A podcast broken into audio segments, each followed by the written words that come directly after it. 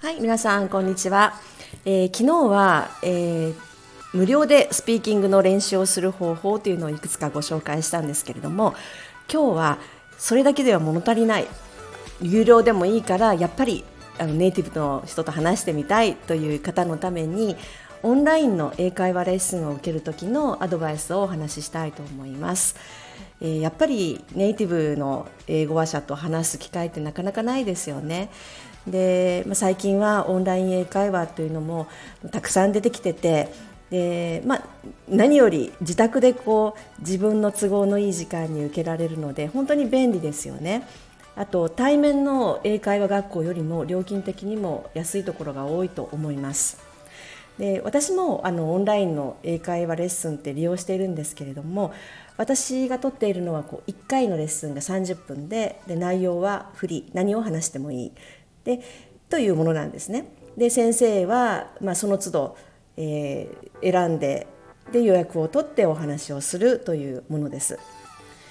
でやっぱりあのいくら安いとはいえお金を払うからには最大限の効果を得たいですよね。でそのためのアドバイスを5つお話ししようと思います、えー、まず1つ目、えー、共通の話題のありそうな先生を見つけるということです。で皆さんもレッスンの中で話したい内容ってあると思うんですよね。まあ、これはあのフリーの本当に何を話してもいいっていう、え、レッスンに、まあ、限られることなんですけれども例えば音楽のことを話したい。音楽の中でもこういう音楽のこととかこの歌手のこととか。あとは映画のことだったり。あとは場所ですよね。この国のことを話したいとか。あとはスポーツのこととか。スポーツの中でも野球とかサッカーとかありますよね。で話したい内容をうん、やっぱりその話その話題で盛り上がる先生がいいじゃないですか。ですので、まあ、先生のプロフィールがもしあのあるんだったら見ることができるんだったら例えば映画とか野球とかそういうあのキーワードで検索をして先生をこう選んでみるのがいいと思います。で話の合いそうな先生をですね探してみるのがいいと思います。はい2番目、えー、お気に入りの先生ばかりではなくてたまに違う先生とも話してみるということです。あ気の合う先生が見つかれば、まあ、会話も弾むしレッスンも楽しいですよね。ただだからといって毎回毎回同じ先生ばかりというのもやっぱり進歩がないかなと思うんですね。一口にネイティブの英語話者といっても話す癖だとかあと鉛だとかと話すスピードとかもういろいろですよね。皆さんそれぞれ違うあの感じでお話をされると思うんですけれどもはっきり話してくれる人もいれば聞き取りにくい人とかいうのもいますよね。なのでせっかくこういろんな先生がおられるのであればいろんなタイプの先生とお話ししてみることをお勧めします。はい、で3つ目これは話したい内容をあらかじめ伝えておくということです。もしレッスンレッスンの予約を入れる時にレッスンの希望を伝える機能がもしあるのであれば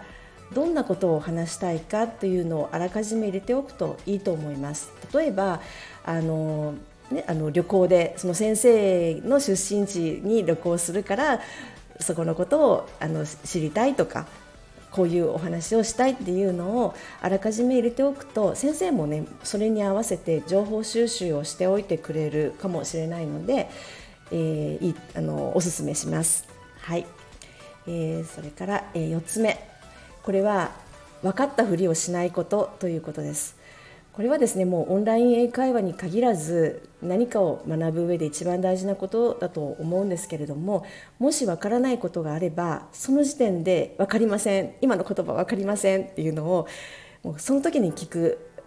のがいいと思います、えー、ちなみにねあの特定の単語が分から分からなかったのであれば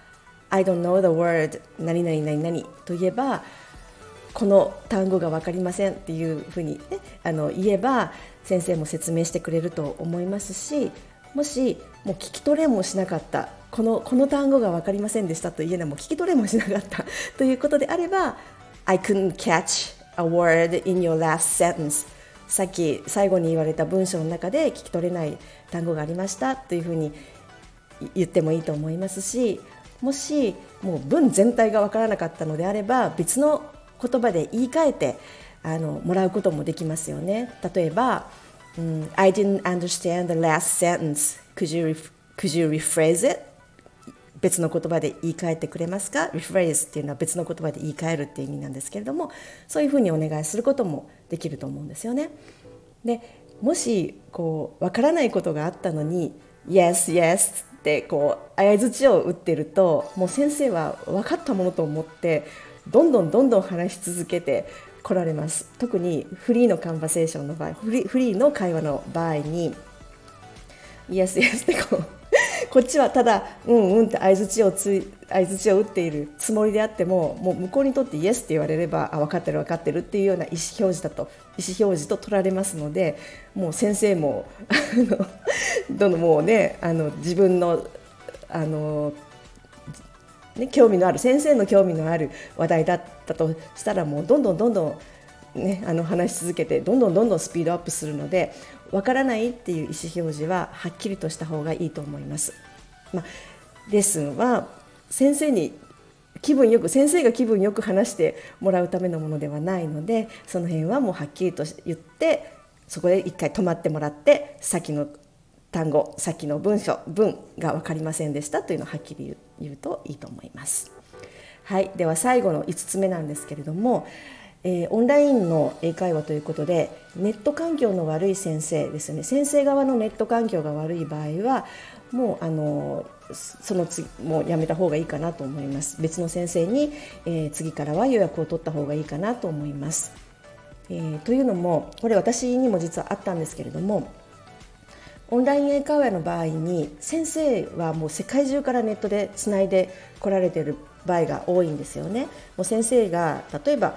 どこどこだけのどこどこにいる先生だけとかそういうんじゃなくても世界中からあのログインされている先生あログインされている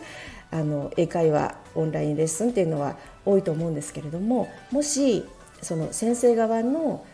インフラの整備がされていない w i f i がうまくつながらないとかそういう、えーと、原因でたまに、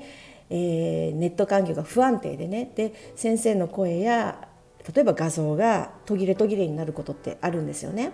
でもし一度レッスンを受けてみてで声が途切れたりする場合はもうその場でちょっと聞いてみてあの途切れてるんだけどっていうのを聞いてみてでもし改善できないということであればあの次からは別の先生にした方がいいと思いますネット環境ってもう簡単に変えられるものではありませんしあの地域によってはもうそその,、ね、あの国はもともとインフラが弱いところっていうのもありますし先生の声が途切れるんだったらもうレッスンとかもならないのでレッスンにはならないのでそこはもう諦めた方がいいと思います。はいということで、えー、思いつくものを5つお話ししました。これからオンライン英会話を始めてみたいという方の参考になれば嬉しいです。はい、では今日は以上です。どうもありがとうございました。